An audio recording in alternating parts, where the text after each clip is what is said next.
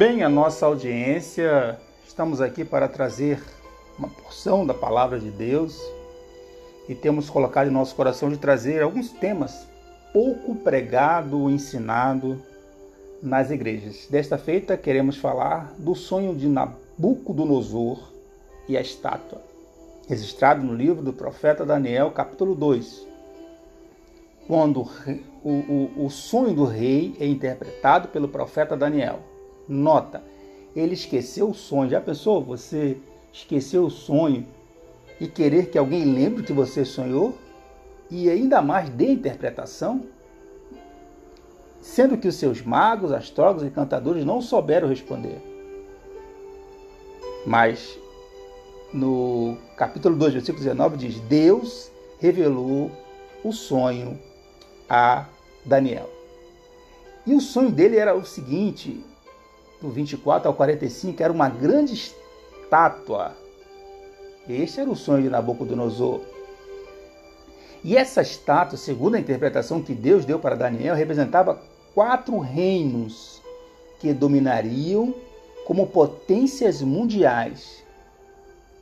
Todos seriam subjugados e chegariam ao fim pelo reino de Deus que continuará para todo sempre. Ora, senhoras e senhores.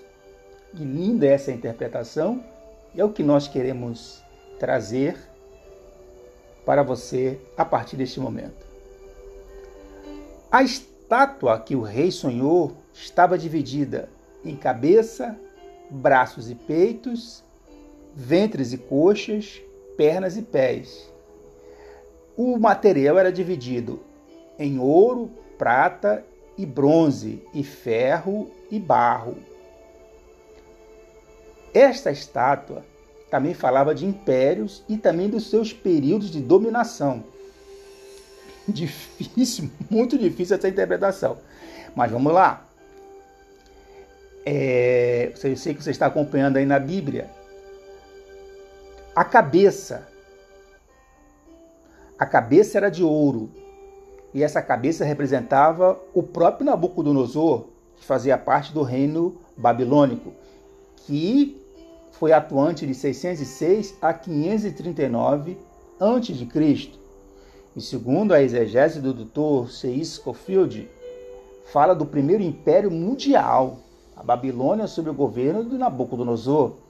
A visão, a visão descreve profeticamente a sequência dos impérios mundiais e sua destruição por Cristo. Como eu falei, a estátua também tinha braços e peitos, só que eram de prata. E isto representava o Império Medo-Persa, que foi de 539 a 331 a.C. Eu gosto dessas cronologias. E segundo é, a exegese de Donald C. Stamps, que é o doutor em, em, em teologia, fala do reinado de Ciro, criador do maior império até então visto na história. Ou seja, o, o reino, o reinado de Ciro é, foi maior do que o de Nabucodonosor. Ou então, ou seja, o império medo-persa foi maior do que o império da Babilônia. Mas também tinha um terceiro, que era o ventre e as coxas, que o material era de bronze. E esse, e, e, esse material representava o Império Grego, que dominou o mundo de 331 a 146 a.C. E segundo é, já citado o teólogo Donald C. Stamps, fala de Alexandre III, ou Alexandre Magno, ou Alexandre o Grande.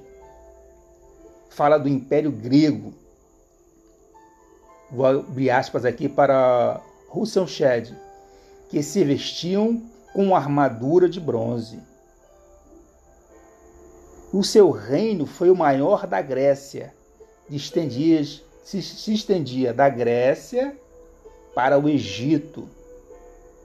Alexandre o Grande morreu aos 33 anos invicto. Você sabia que Alexandrinha foi dada em homenagem a Alexandre o Grande e Alexandrinha tinha um farol E esse farol foi uma das sete maravilhas do mundo antigo.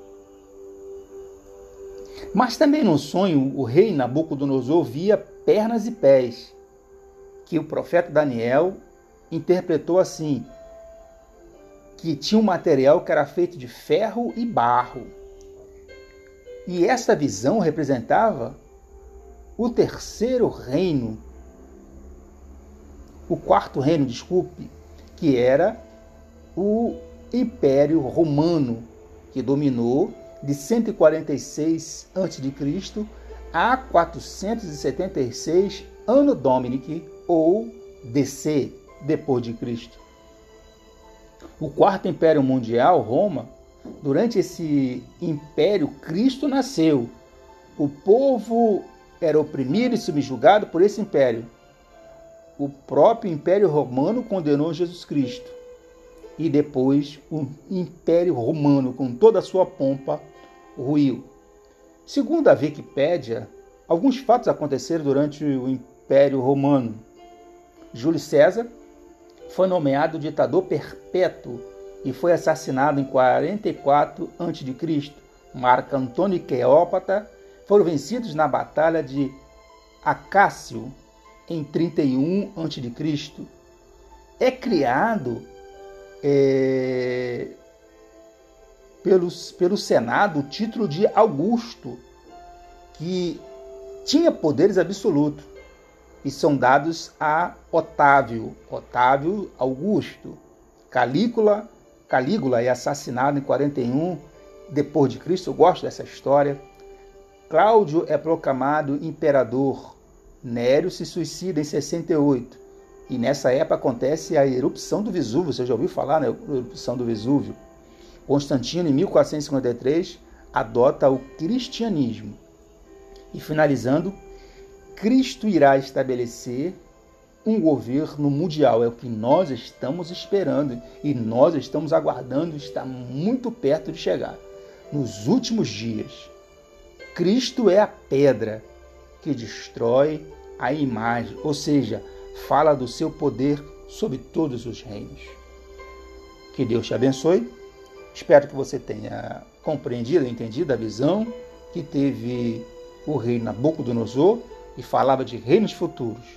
Eu sou o Beriveraldo Filho e esse foi mais um podcast falando do sonho do rei Nabucodonosor.